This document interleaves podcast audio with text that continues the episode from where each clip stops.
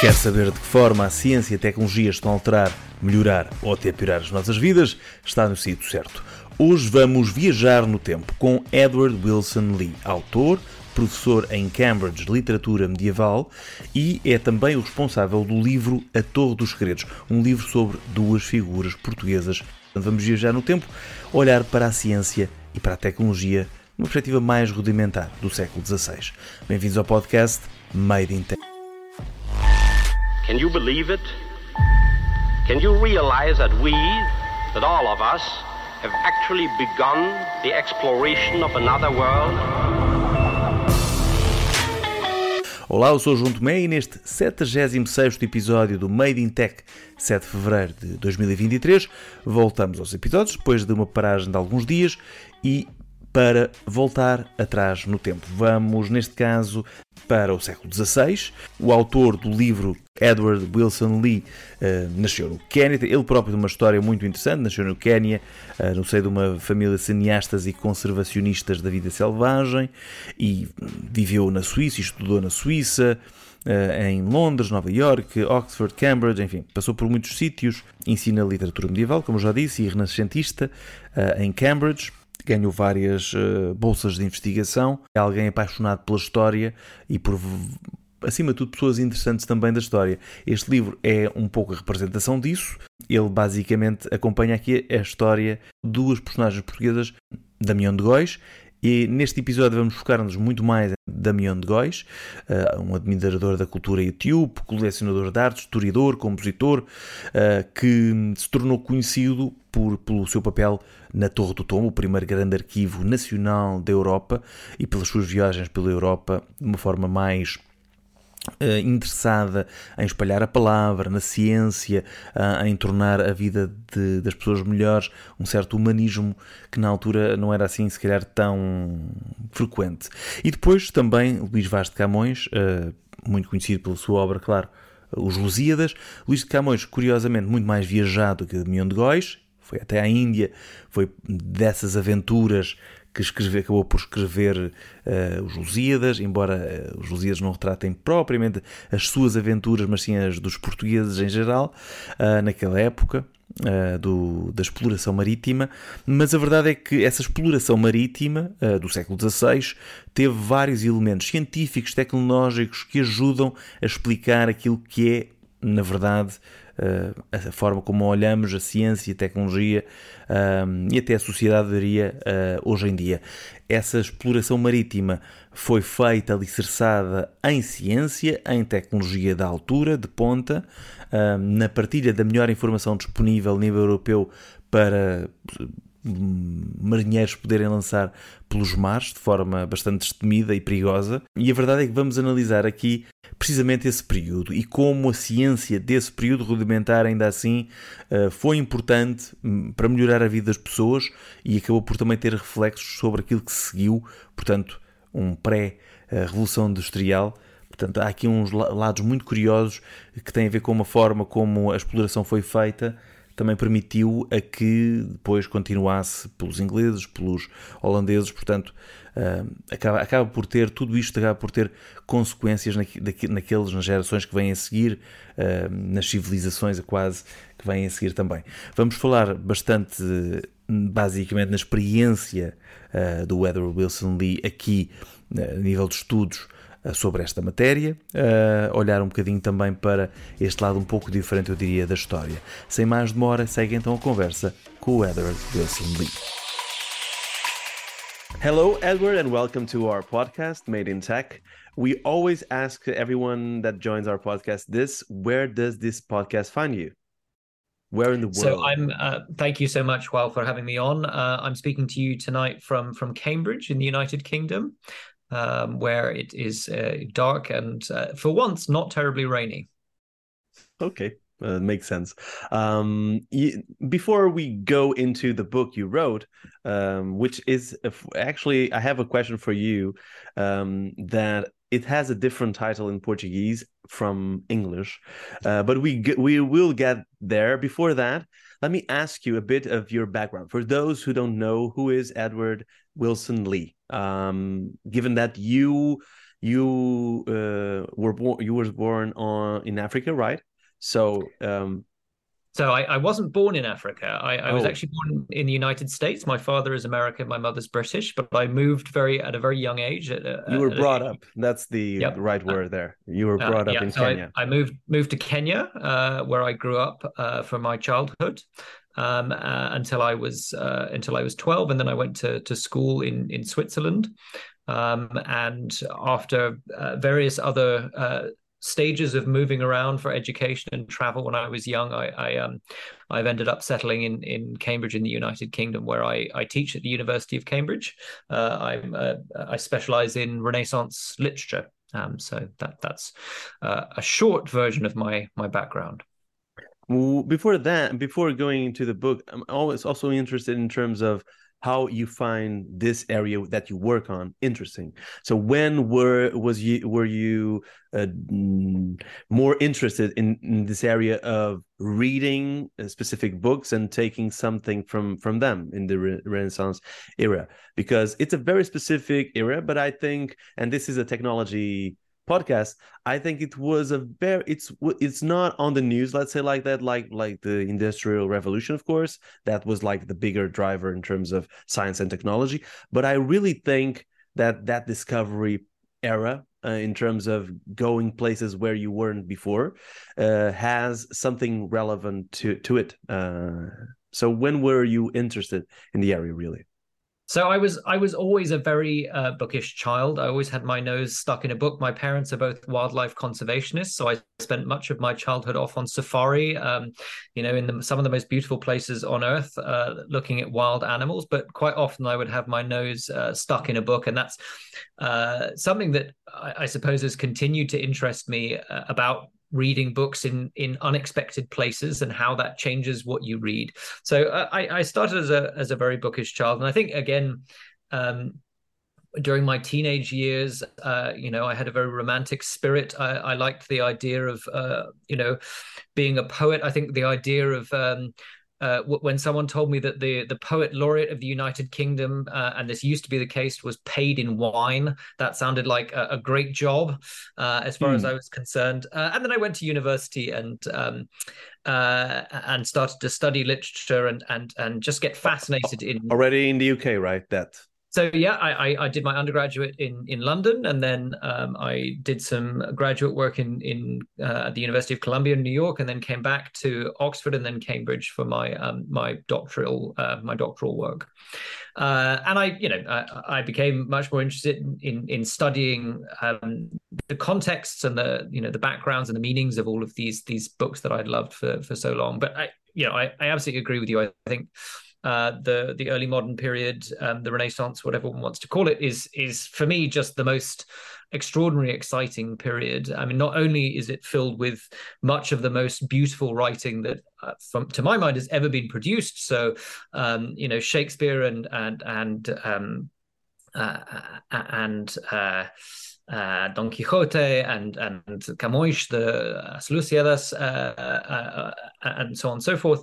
Uh, but as you say, it, it's also an utterly fascinating period in terms of what was going on. So the printing press. the, the, you know, the beginning of print technology, the global encounters with other cultures, the Reformation, the you know beginnings of what we think of as modern science, and, and all of these things, all of them happening more or less at the same time and, and overlapping in very interesting ways. So part of what fascinates me about the period is is how these different things, uh, print, uh, exploration, uh, religious turmoil, um, and you know uh, new ways of thinking about the world, how those inter- overlap with each other and with the things that are being uh, written, the, the, the, ways in which poetry and and and uh, literature are reflecting upon that. Makes sense. In your uh, your work, really, um, and not specifically about Portugal, but in more general in that uh, area, uh, did you find uh, interesting? I find interesting that uh, first there was someone had a lot of professions. You, you could be like a scientist of sorts, but never just a scientist. You were a poet. You did different things. You have you have in Italian in Italy we have a lot of examples like this in terms of art artistry like Leonardo da Vinci and others. They were like inventors but also artists. So the arts and the creative part was very much connected to science to make something build something really. Yep. um did you find in in in all of your time working at in this topic um, someone more interesting or a story more compelling in that specific time uh, yeah absolutely so i mean uh, Renaissance polymaths, you know, these people who are are, are um, brilliant and at the forefront of various different things are, are really very much at the center of my work. So um, Damião de Góis, who's in this book, um, is something of a polymath, math, and we'll come and talk about him later. But my last book uh, was, um, uh, which is called the, the Catalogue of Shipwrecked Books, uh, was about uh, this extraordinary figure, uh, Hernando Colón, who is the hijo natural, the bastard son of Christopher Columbus, the explorer. Uh, and who is this extraordinary polymathic figure. He was uh, central to the development of modern maps, uh, and he was the first biographer of his father. Um, and um, he started a you know a dictionary of the Latin language and a, ge- a geographical encyclopedia of Spain. Uh, but his main project, which he intended to to rival his father's project, uh, of circumnavigating the world because of course you know columbus never wanted to find america he wanted to sail around the world to uh, you know china and india. india and end up in the mm. holy land right mm. uh, hernando his son had a similar project he wanted to build a universal library that would have every book in the world in it right so um, he was very much a polymathic figure. And I think, uh, you know, he was also extraordinary in that his library, unlike almost every other library uh, at the time, recognized the importance of print, how print was going to change the world. So he directed the people, you know, he himself bought print books before anything else and directed his librarians to buy print books rather than in, eh, rather than manuscripts and, and, and things like that. Um, so his story is very much uh, one about being a polymath, being an expert in lots of different things. But it's also about the ways in which um, uh, the exponential rise in uh, available information during print uh, is deeply intertwined with this obsession with polymathy. I think to a certain extent, the idea of a world in which one person could know everything is always a it to is to a certain extent something that uh, is a, a kind of fantasy very very important to our age where we feel that there's so much information um, and that you know uh, the world the the knowledge of the world has been split into so many disciplines that are kept separate from each other that the idea that there might be someone who understands all of it is something that that sounds truly miraculous to us. So i think hernando colon is a kind of interesting figure in this regard in that he similarly i think in the face of print um, uh, you know wanted to imagine a world wanted to create a world in which one person standing in the center of a universal library with these catalogs of the library that he developed to try and you know to try and navigate them which were kind of like the google algorithms of the day um, imagined a world in which uh, one person could have all of the information at their fingertips. So in that sense all sense, the knowledge. Hmm. Yeah, absolutely. He's he's very much a forerunner of of mm-hmm. the internet and the idea that you know a search algorithm should at least mm-hmm. technically put all the information of the world at your fingertips. Whether or not it does that is an open question but it's pretty much interesting to me uh, in terms of history uh, looking today like being informed something like wikipedia like something amazing uh, really. We had like a full episode only about the 20 years of wikipedia because uh, someone in africa can have access to so many information just with wikipedia. So things like that really important but having a sense of that started that at that time printing of sharing the word uh, in something that was printed and could be tra- travel the world could be reproduced uh, ha- that collaboration is in the basis of, of science of building something from previous generations. Of course it comes from spreading the word your parents would spread knowledge with you or grandfather or something like that but it's more a more global version of this sharing the word and that enables science technology making something better in a sense which i found really interesting.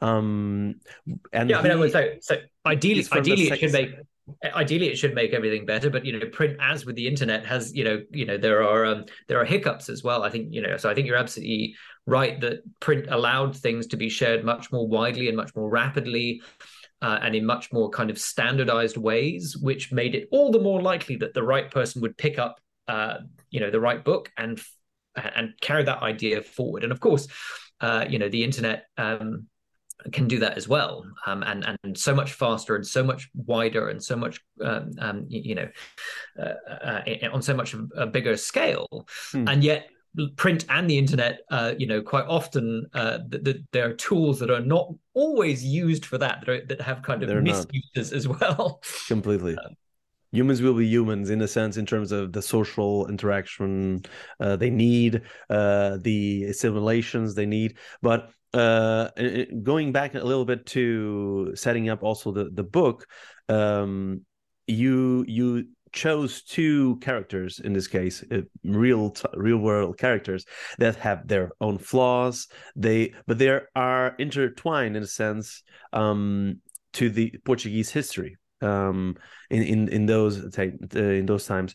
First, why did you chose these two characters? And second, why do you think they are relevant not only for Portuguese history but even for um, human history in a sense? Uh, is are they in somewhat relevant for the human history in their very specific uh, uh, situations? Yeah, absolutely. So I mean, uh, um, you know the the early modern period is obviously the period in which global connectivity really takes a leap forward suddenly um, you know there are ships sailing between lisbon and uh, you know brazil and and india and china every year. And so the amount of information flowing back and forth about places um, again exponentially rises. And i'm fascinated by this. So to a certain extent i was moving from my last project which was on universal libraries to this one which is about global archives about you know how does information flow around the world and, and what happens to it um, you know when what happened to this global information when it got back to europe. And of course so it had to be you know portuguese figures were the obvious ones to choose for this because Portugal in this time was at the forefront of of this. Uh, you know, most of these new global encounters with previously unencountered people were made, you know, by Portuguese people. Um, so uh, that was the you know the obvious the obvious place to go. Um, and yes, so the, the two central um, uh, figures of, uh, you know, one of which uh, will be very familiar to your, your listeners, Luis de Camões, uh, you know, who's the Portuguese national poet who spends um, his life, uh, you know, kind of bouncing around the Indian Ocean. He spends time in, well, he spends time first of all in, in Morocco, in North Africa, and but then in in in India. in China, in Mozambique, he you know he goes all over the world and then comes back um, uh, to to Portugal to to publish uh, Os Lusíadas, uh, you know, which is this great epic about uh, the Portuguese age of of exploration. So he will be, um, you know, he in in a sense uh, experienced this globalization firsthand. Hmm. Um, the other character, which who may be familiar to some of your readers, maybe but less so certainly than than Camões, uh, is Damião de Góis, uh, who was uh, an archivist um, for at least for the second half of his life. So he was in charge of the uh, Torre de Tombo archive in, in Lisbon, uh, which was the first global archive, the first repository of information flowing in from around the world. Um, and so, you know, he was a, kind of central figure for you know how what information uh, came in and, and how it got stored and, and and what got done with it. He's a fascinating figure in his own right, and we can certainly talk about him uh, later. But you know, they, they also represent two kind of poles of how to react to an, a, a, sudden expansion of your world.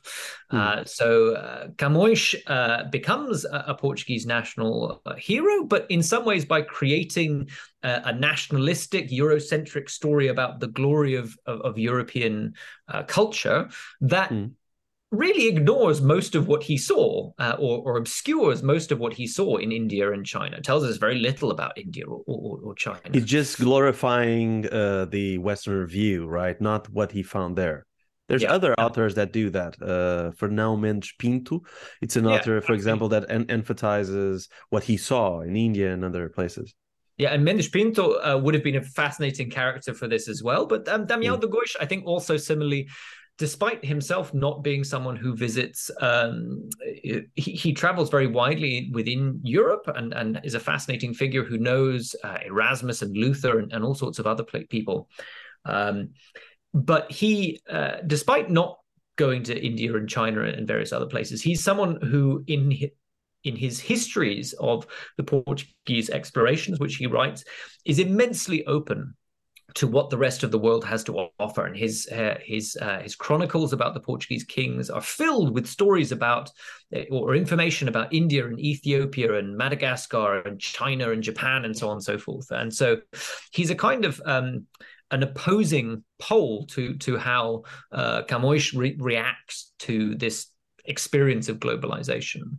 So that's you know that's why I, I chose them. There are so mm. many fascinating. They're they're, they're they're different in a sense. The the story they are telling is different because one is just emphasizing something that Portuguese did, but in a very specific view. The other is trying to conclude all of the information it has. So a little bit like um, uh, the other uh, book you had. Uh, so more of a collaborative uh, speaking with others having the more most information.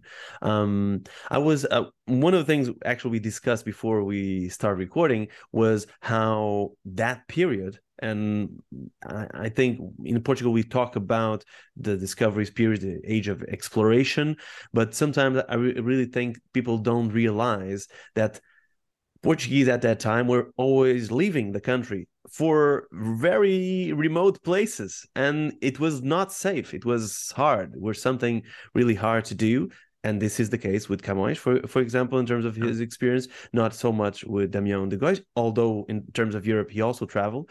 But um, and you have like two very interesting maps at the beginning of the book where you show where the the two were. Um, but that said but the Portuguese were trying at the time to uh, make something better, reach other places to get what uh, the spices initially. Um, having a better way of life because of the spices because of the money the spices brings to sell to europe things like that. Um, so there's a make it make the life better aspect of that that's also very much connected to science and we discussed this because of the ships. You need good ships good uh, technology to check the stars and see where you are going.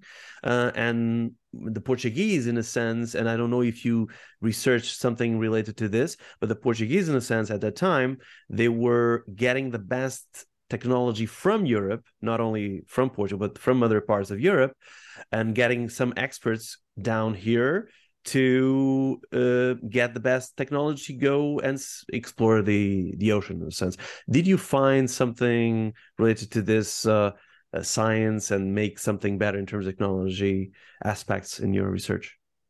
Yeah, absolutely. I mean, so you know, it's it's a complex story, and I'm not uh, I'm not a marine uh, you know historian or a maritime historian, uh, but no, it, it's a central part of the story that you know the the naus and you know the development of of technology to be able to you know to sail in in the deep ocean um, and um, uh, to you know to to navigate as you say um, uh, when out away from land, where you're not just coasting. So a lot of technology before you were only able to really navigate if you could continue continually see land.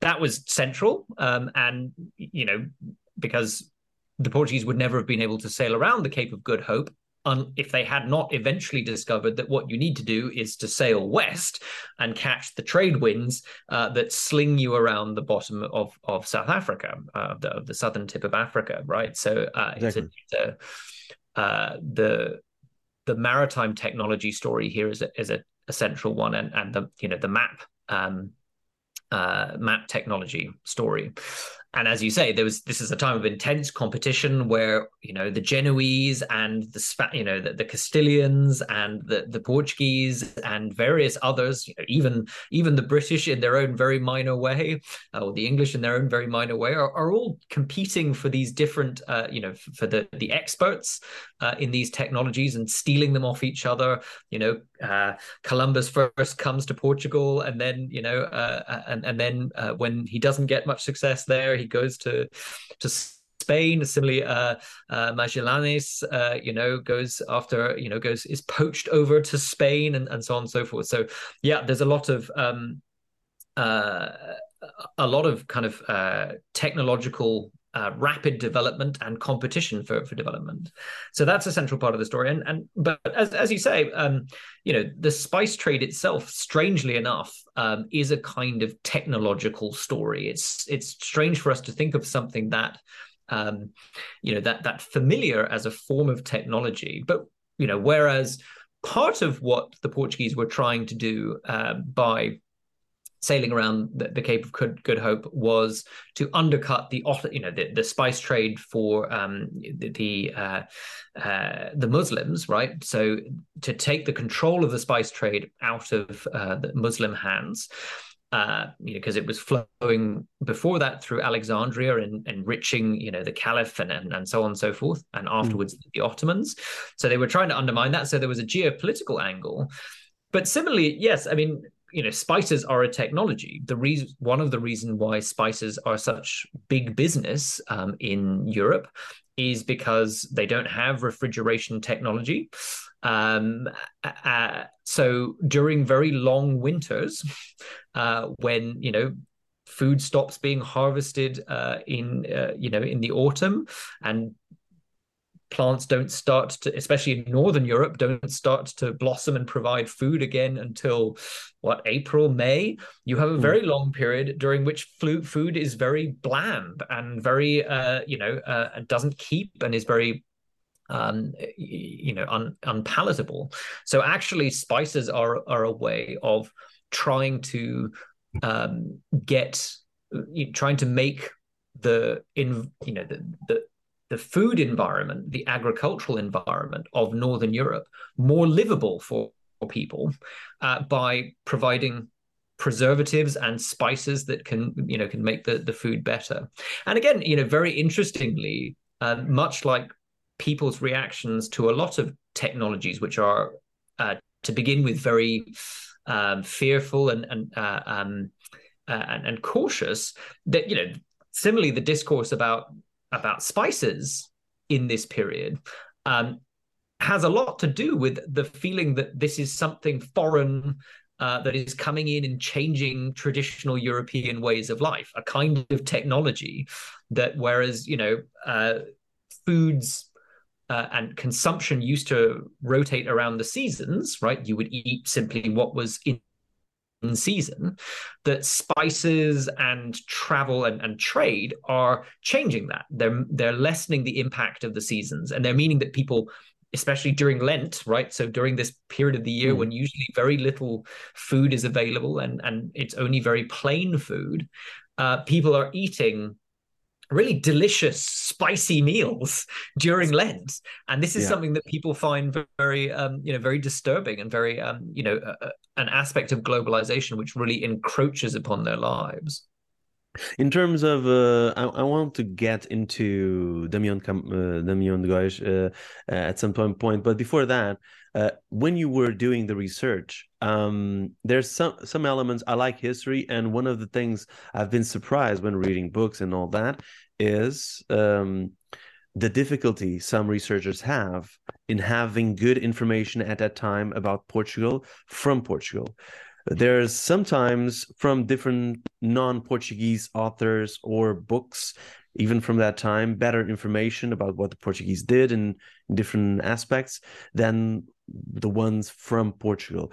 And from what I've seen, there's two reasons about that. First, there's a sec- very be secret because if the Spa- the the Castilians or Spanish now uh, uh, they would get uh, before Dom Manuel uh, the the knowledge of the naus and how the naus worked, that would be like worse for Portugal because Portugal didn't have the edge. So they burned the naus before, if the Spanish were getting the naus, they would burn. So there were like this element of secret that probably didn't help all, all the information to get to the to now, uh, but also the the element of hey, uh, history happens, archives are lost. The Spanish uh, ruled Portugal for a number of years. A lot of things go went to Spain, for example, for a number of years there's also that to play. When you were researching, I don't know if you found like really good information from Portugal directly because uh, Arquivo de Tombo, uh, but also from other non-Portuguese uh, authors or papers or yeah, I think you're you're right. It's a very it's a very interesting part of both the original story and the story of researching this today. So you're right. There's something that's um, often referred to as the conspiracy of silence by scholars, which was this uh, you know this this doctrine of of not sharing information about what had been seen in the wider world, and that meant that uh, you know a lot of these things were kept very secret. Um, uh, reports from other countries, reports from around the world. And of course, as you say, because of the history of the Portuguese archives, which were, uh, you know, some of which were taken to Spain, some of which were um, uh, destroyed, you know, a lot of which were destroyed in the, the earthquake in 1755. Mm-hmm. Um, uh, much of that w- was lost though Damião uh, is a kind of hero in a way of this story, in that he was, uh, although he wasn't supposed to, he was secretly sharing information about the world. Um, both, both he was sharing it in his histories, but he was also sending out documents that he possibly shouldn't have, uh, which were then published in, in, in Italy and, and so on and so forth. So part of that is about, um, yes, about this historic. Um, uh, historic uh, uh, question of of, of um, you know secrecy and, and what is allowed out and, and and that means and also about the the freedom to publish in various countries. Um, so some things that Daniel could not publish in Portugal were published elsewhere and and so on and so forth. Um, but yes, I mean, and in terms of of researching it, uh, I, you know, I, I, spent lots of time at the Torre do Tombo archive and the Biblioteca da Ajuda, um, and um, reading lots of wonderful Portuguese scholarship on this. Obviously, because this is a Portuguese story, the Portuguese archives are, are the the materials in the Portuguese archives are are better known. Mm-hmm. Um, so um, you know the things that I that I did find uh, often were in archives in in Rome or in Antwerp or or, or elsewhere, simply because.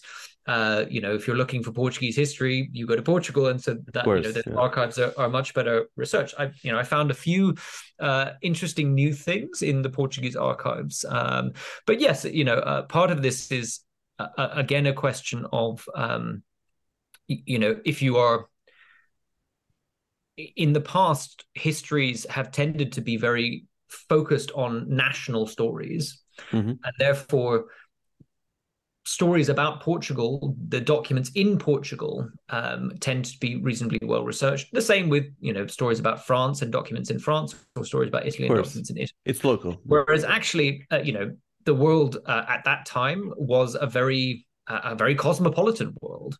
And so often you can find things that haven't been discovered in in archives outside of the the country with which the history is traditionally associated. That's really interesting. Uh, in in those findings especially about uh, um, uh, Damião de Góis, um, were you surprised at any moment in terms of research you did, in terms of the importance of, of some things that he did, in terms of some information he shared with others in, in Europe, like trying to, uh, because uh, Damião de uh, I think his thought was, how can I uh, collaborate how can i make uh, this history known make things better in a sense too um, what drove him and what interesting things you you find uh, found about about him and about what he shared yeah i mean maybe i should just give a quick overview of him for the readers mm-hmm. of yours who are not that familiar with Damião de Góis. He's an utterly fascinating figure, um, and uh, you know, really, um, he he is someone that I fell in love with when researching this. So, as we've said, he spent his second half of his life um, overseeing the Torre de Tombo archive.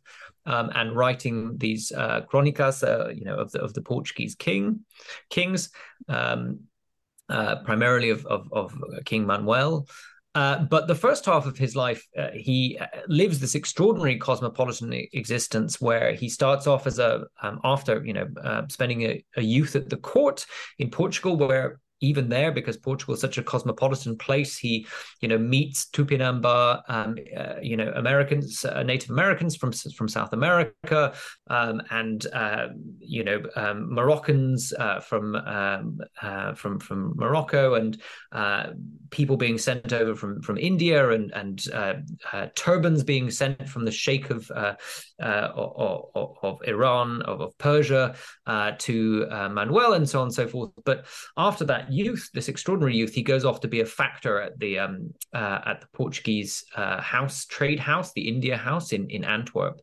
uh, and from there his life, uh, you know, becomes extraordinarily connected to all sorts of currents of, of contemporary European history.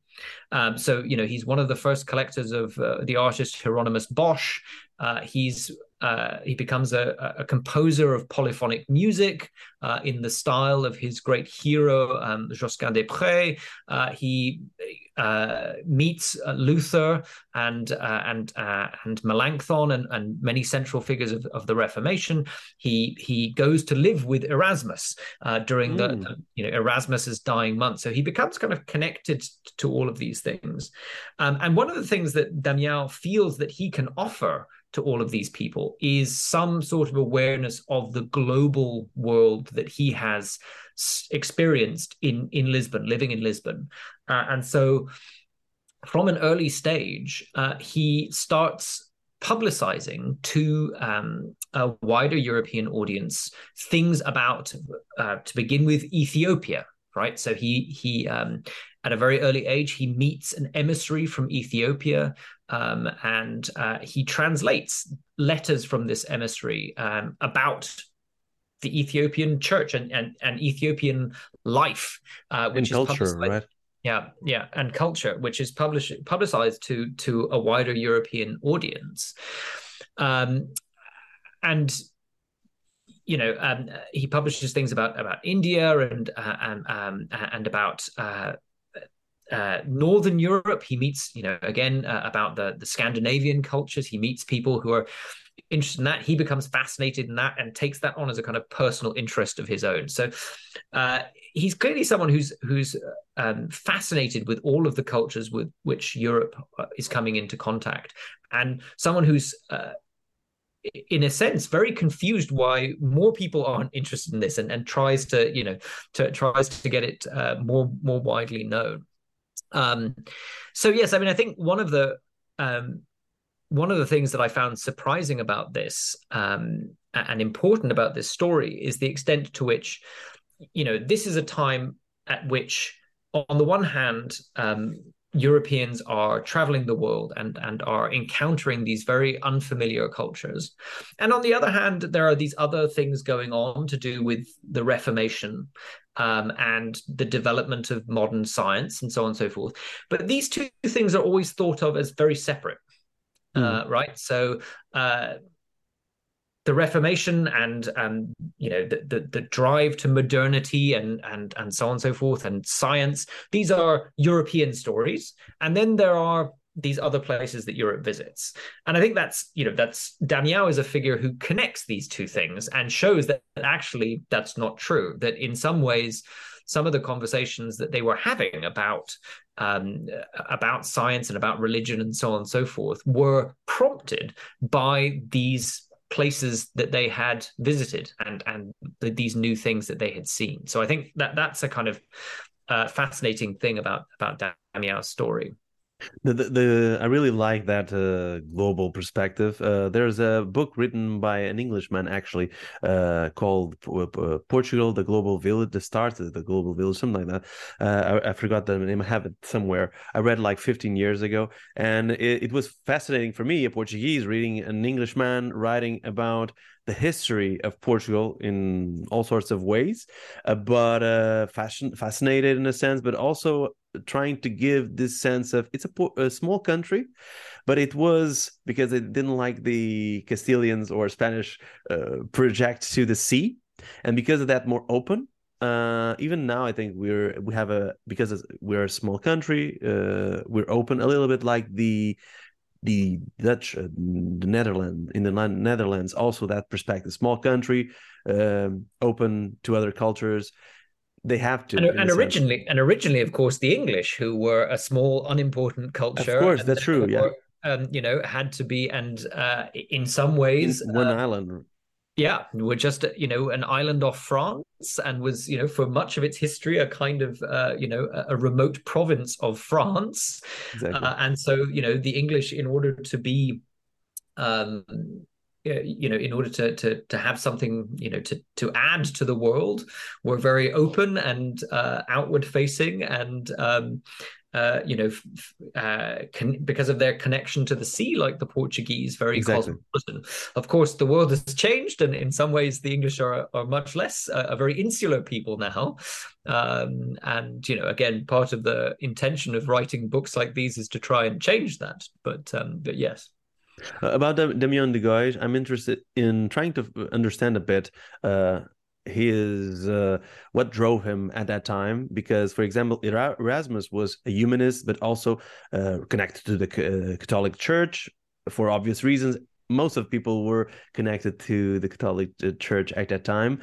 Um, but what drove him in terms of uh, sharing the word, of uh, putting his knowledge uh, that the Portuguese gathered and Lisbon was like this cosmopolitan city uh, to the test and sharing that uh, other cultures experience?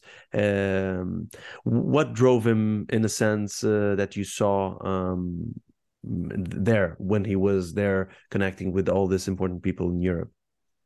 Yeah, I mean, you know, he, I think Damião, he's just an utterly fascinating figure. It wasn't like, religion, right? It wasn't religion for him. I mean, so like everyone at the time, he was, uh, you know, he was a, a, a you know, a, a religious person. He had religious convictions. Um, you know, again, this is part of the story we haven't talked about. In the end, uh, obviously, the Inquisition decided that his religious convictions were not what they should be.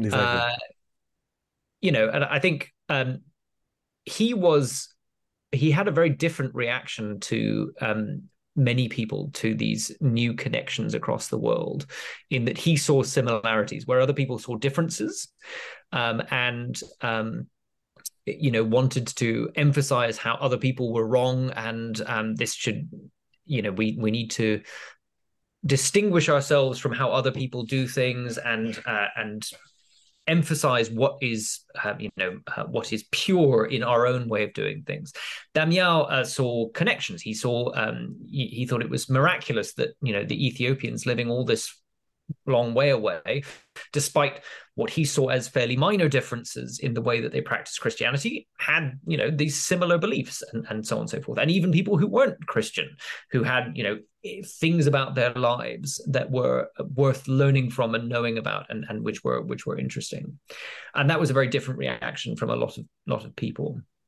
Um, in his day. You know, he was kind of a magpie-like figure. He was just obviously fascinated by the world. So there's there's this wonderful bit in his he writes a guidebook of Lisbon. One of the many things that he writes is a guidebook of Lisbon, and there's a wonderful bit at the beginning of it where he breaks off for many pages to talk about mermen, right? Um, simply because you know he's heard these stories about mermen and he's fascinated with the idea that down around uh, you know down at the coast uh, uh, you know beyond sintra uh, and places there are these there are these sightings of mermen and he goes and he speaks to fishermen and he speaks to um, you know uh, like a um, journalist in a sense. Yeah exactly. And you know everybody who's who's had a sighting of of a merman um, that he wants to speak to them. And i think you know um, you know some people would would see this as, as evidence of kind of um, being gullible and and and you know um, credulous or, or whatever. But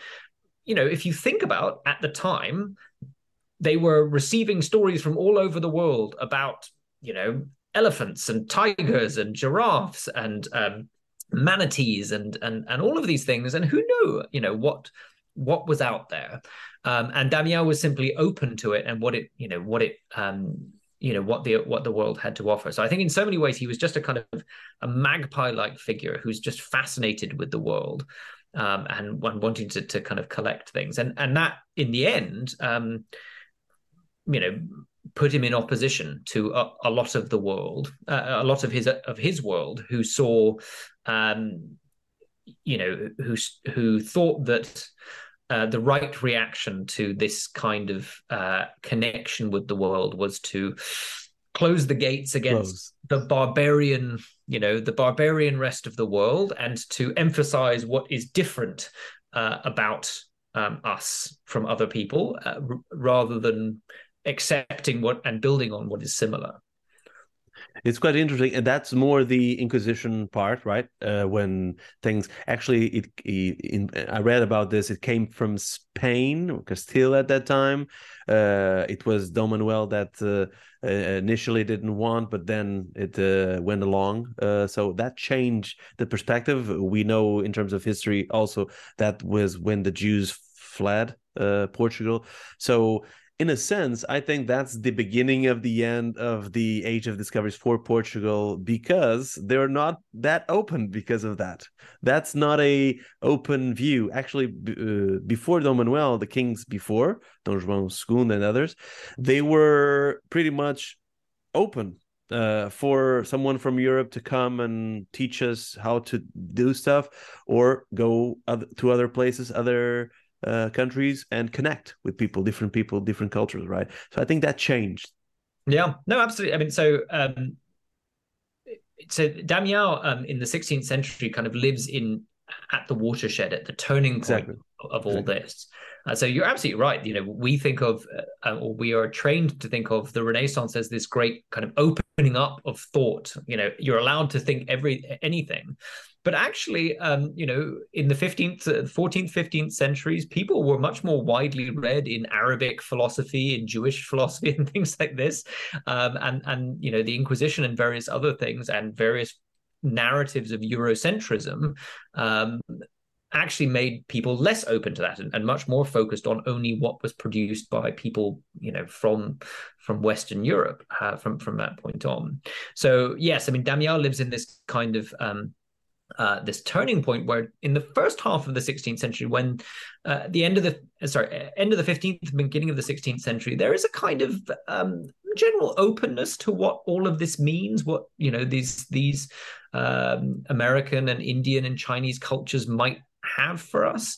Uh, to a certain extent uh, you know uh, the portuguese and, and others delude themselves a lot of them delude themselves into thinking that these are going to be miraculous allies against the the muslims um, mm thinking that you know the only story in the world is us versus the christians versus the muslims right? That's the only exactly. story and therefore everyone else in the world will neatly fit into one category. Either they are themselves somehow muslim or they'll be mm-hmm. like us right and so you know because of partly because of that um, but partly also because you know it was happening so fast. The beginning of the 16th century, there was quite a lot of openness. So Damião is a is a fantastic example, but there's lots of people. You know, you um, uh, mentioned Mendes Pinto and um, uh, you know um, Dom João de Castro. You know, there's lots of these figures who are very interested to uh, in all of these different cultures and what they have to offer. But then, yes, around the middle of the 16th century, the 1540s or or so, um, uh, and even more so after the Council of Trent, uh, you know, the the the curtain comes down, things start to get darker, um, and the decision is taken that you know that um, uh, all of these forms of knowledge, Arab Arabic knowledge, Jewish knowledge, knowledge from other parts of the world is is is kind of dangerous and threatening, um, and needs to be stamped out. So yeah, it, it comes from Rome, right? It comes from the scare of the religion to lose its ground in a sense, because religion moves everything at that time in terms of uh, of Christianity. Yeah. Absolutely. So it's it's it's driven by the Counter Reformation to a certain extent. That uh, the fear that um, you know half of the church broke away at the Reformation, and what needs to um, happen in response to this to a certain extent is a, a, tightening of the you know a tightening of the screws a, a, shutting of the gates and making sure that people are not tempted into heresy and and, and into free thinking and, and and so on and so forth.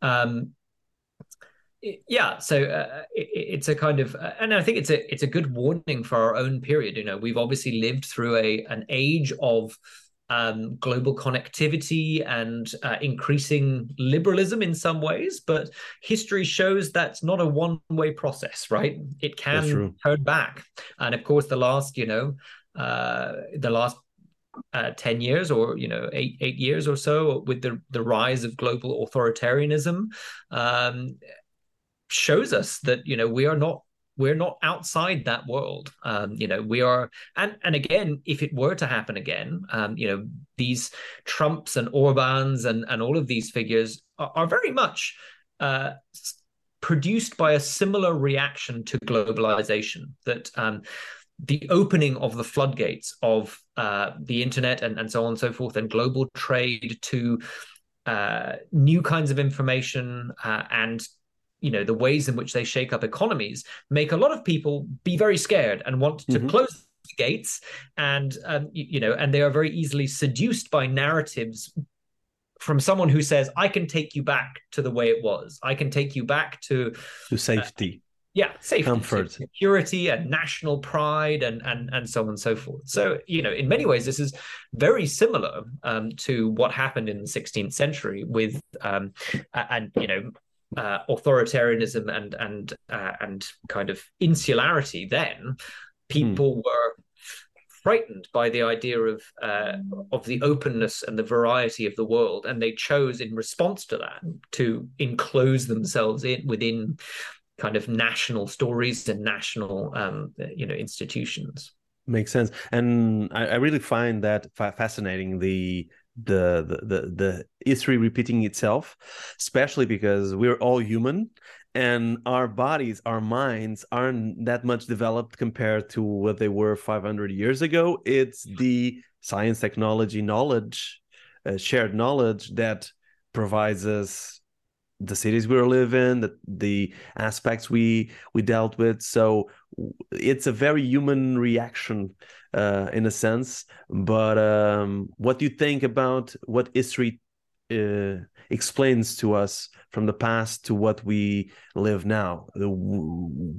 It's important to to um, be aware of the other of others in terms of planet in terms of us living in the planet um, what do you think of those lessons from the the 16th century to now yeah I, I, mean, I think you're absolutely right. In evolutionary terms, we haven't changed at all. We're the same people, and in, in some ways, actually, structurally, what we're experiencing is very similar. Where you know, this is uh, we live in an age of information revolution and uh, a response to that, which is um, nationalism and uh, and distrust um, of of other people.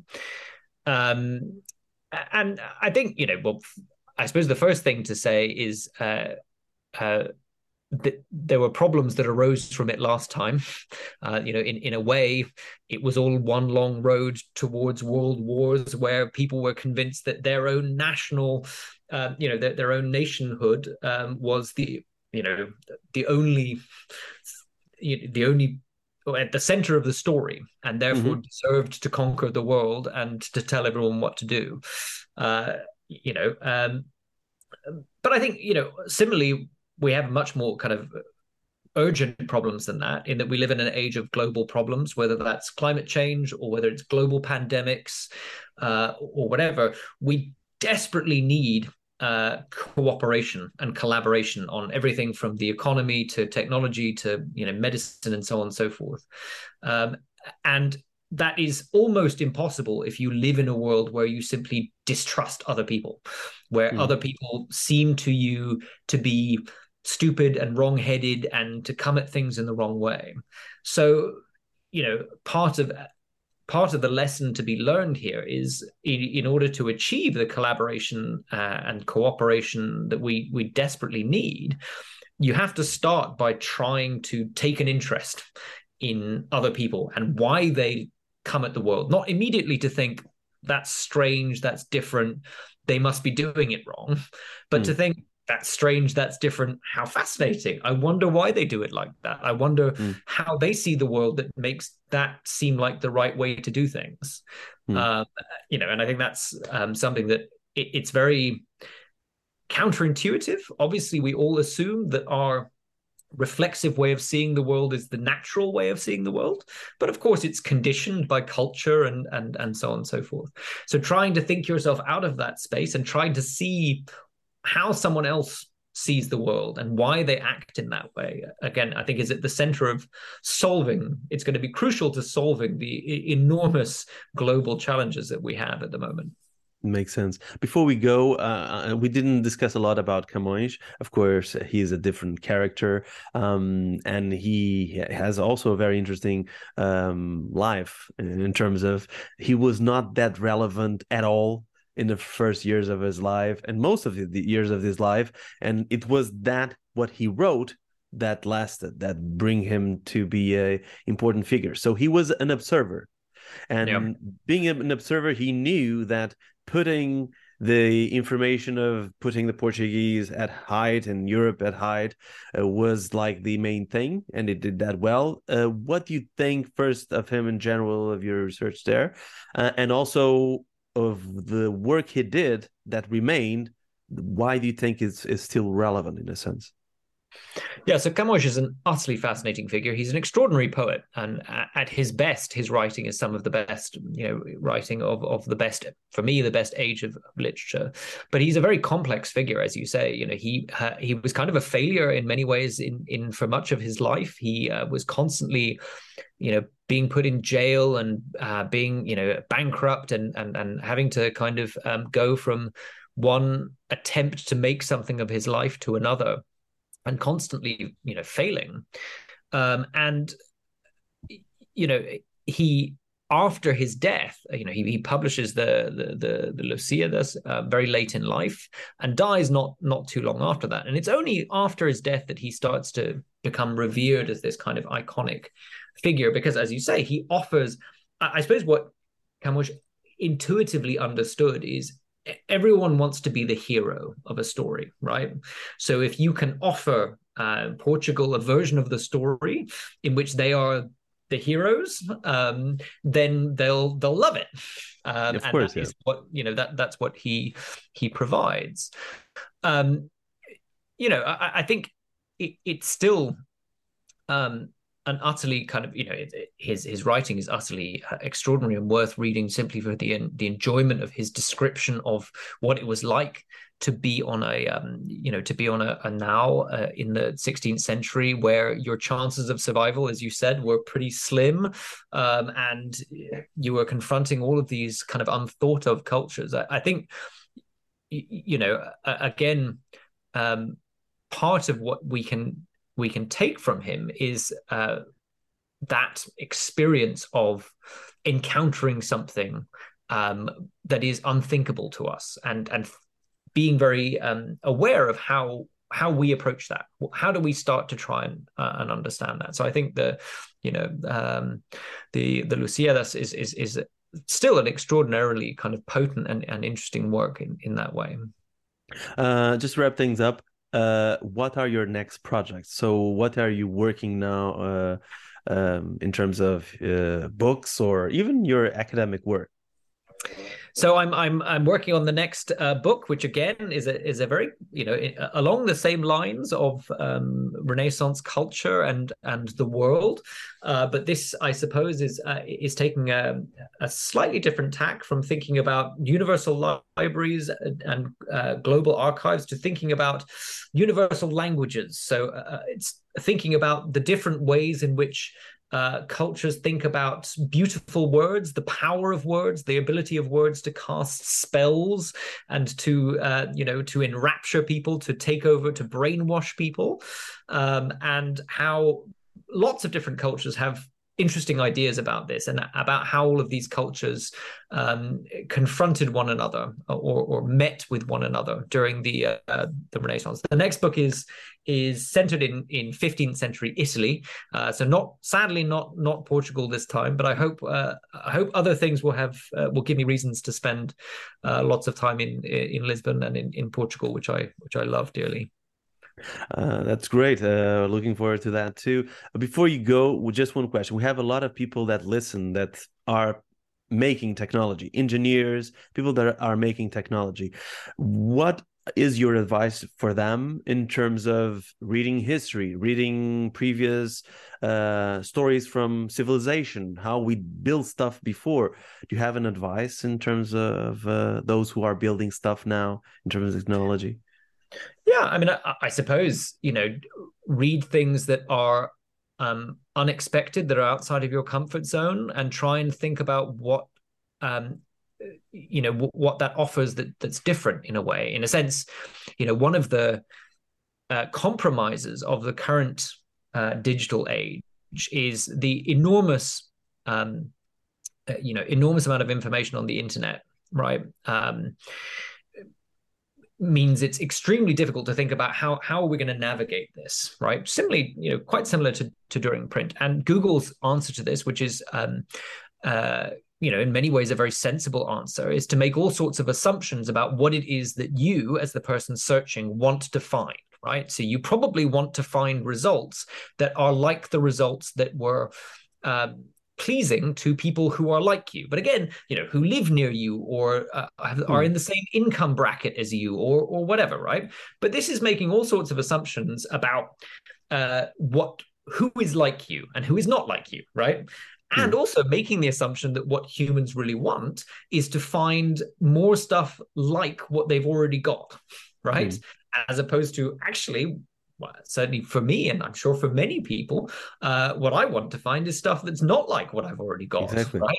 So again, I think you know, reading history, I always, um, I'm always utterly fascinated, or I can't resist uh, stories, uh, histories, and, and and novels and and films about places that I have no awareness of. You know, similarly, when hmm. I go to a restaurant, I, I if I see something on the menu, I have no idea what it is. I always order it it has mixed results, but you know, uh, but I think similarly with um, you know with, with history, um, thinking about why other people, you know, what is very different from you, and why other people did things in that way. I think that's the kind of thinking that leads to uh, revolutions to, to to step changes because instead of just working at the same problem over and over again and making the same assumptions about it, reading about people who do things in very different ways can make you revisit first assumptions about what it is that people uh, want and and and how they work and and and how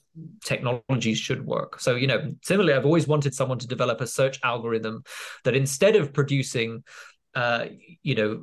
Uh, results that that give me that assume what I'm like that produce uh, you know results that uh, that give me what someone entirely elsewhere would think about this hmm. kind of thing. That, that's that's a, an interesting perspective. I would add to what you said, something you said before that is related to print has when print was invented and it was out there it has some relation to internet to what we're experiencing now and having some of the lessons that print brought to that time and pr- say we can say print we can say radio we can say different types of mediums of course uh, but having those lessons at uh, heart at uh, in mind can help those who are building stuff for the internet a new medium that is changing things changing perspectives. So in a sense you said before something uh, in terms of, of, print that i think is very much related to the changes we're seeing uh, now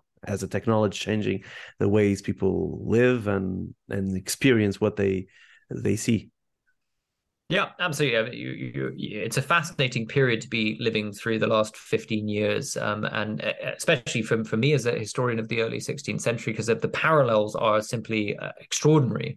Um, both the you know the changes that can be so quickly wrought by uh, an exponential change in the amount of information that is available, and how people react to that um, and, and how that changes the, the, world. There are so many similarities between, um, you know, the, the, world of early print and the world of the internet that, um, yeah, I keep coming back to. Obviously, as I say, my last book was kind of about that, uh, but uh, it's something that I, I, keep coming back to because it is a, an utterly fascinating topic. And I really think it, in, in, it shows us how history is important. Just have in mind uh, knowledge is important, but uh, history in that knowledge is really important too. Uh, just if you're curious, a curious piece, person, but also just to learn about people and different aspects of uh, living in different periods. So really interesting. Yeah, no, I mean, as the as the oldest, but uh, you know, probably uh, in some ways wisest saying about history goes, you know, those who do not have history are bound to repeat themselves. So I think you know that's one of the you know one of the, the lessons for our age if we want to do things better than we did last time uh, the only way to do that is look at look at what happened last time. Uh, exactly. yeah. Less times because there's a lot of oh, yeah. times. Yeah so absolutely. You're right. Really it goes really. it, it carries on and on yeah. Really interesting. Thank you so much edward. Hope you liked it.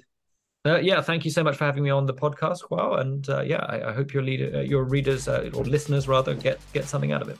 Hope so too. Thank you. Cheers. E pronto, por esta semana está feito. Não resisto a deixar só uma pequena nota aqui uh, relacionada com as notícias da semana. Uh, a OpenAI e a Microsoft, esta terça-feira, 7 de fevereiro, vão apresentar num evento aquilo que será a sua parceria. Uh, que será consubstanciada no motor de busca Bing. Um, nem de propósito, esta segunda-feira, a Google anunciou Uh, ainda sem pompa nem circunstância, foi só um blog post, anunciou que vai ter um rival do chat GBT, portanto, este uh, chatbot que as pessoas estão cada vez mais entusiasmadas porque percebem que conseguem fazer coisas muito interessantes com ele, embora ele tenha muitos problemas, não é propriamente exato, levanta muitas questões, mas a verdade é que é eficaz como até agora nenhum chatbot que possamos usar. Uh, foi. E portanto, a Google é uma das inovadoras nesta tecnologia, já tem tecnologia que eles chamam Lambda há algum tempo, mas nunca foi disponibilizado de forma clara ao público em geral. Uh, agora vamos ver então uh, se, se ela será disponibilizada. Em princípio, sim, foi anunciado isso. Uh, o nome é muito curioso: o nome do rival do ChatGPT chama-se Bard, que em inglês basicamente uma palavra vem dos tempos já de Shakespeare e significa poeta, ou alguém escreve poemas, alguém que é um storyteller, o que por um lado, do ponto de vista de conceito de palavra, parece interessante, mas a palavra não parece muito bem conseguida, sinceramente. Uh, Espera-se então agora que a Google, talvez esta semana ainda, tenha um evento também para apresentar aquilo que será o Bard, e para já haverá um período de testes só em princípio até com pessoas mais internamente na Google, e daqui se calhar a uns dias, umas semanas, quem sabe, ainda não é certo, o público em geral poderá experimentar este Bard, que em princípio poderá ter integração uh, na Google, ou seja, uma espécie de subjanela ou de subsecção, uh, da mesma forma como existe Google Images ou outros que tais, pode haver aqui uma parte uh, para este chatbot. Eh, vamos ver como corre. A verdade é que as apostas não param e a Google sentiu-se pressionada claramente pelo sucesso, uh, que também levanta muitas questões de preocupações, de não ser muito exato, do ChatGPT.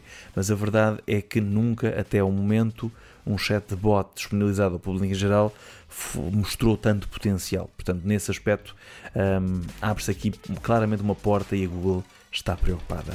E pronto, está feito. Este podcast foi criado por mim, João Tomé, e tem edição de som de Luís Toffel. Se gostou do que ouviu, siga nas principais plataformas de podcast. Até ao próximo episódio de Made in Tech.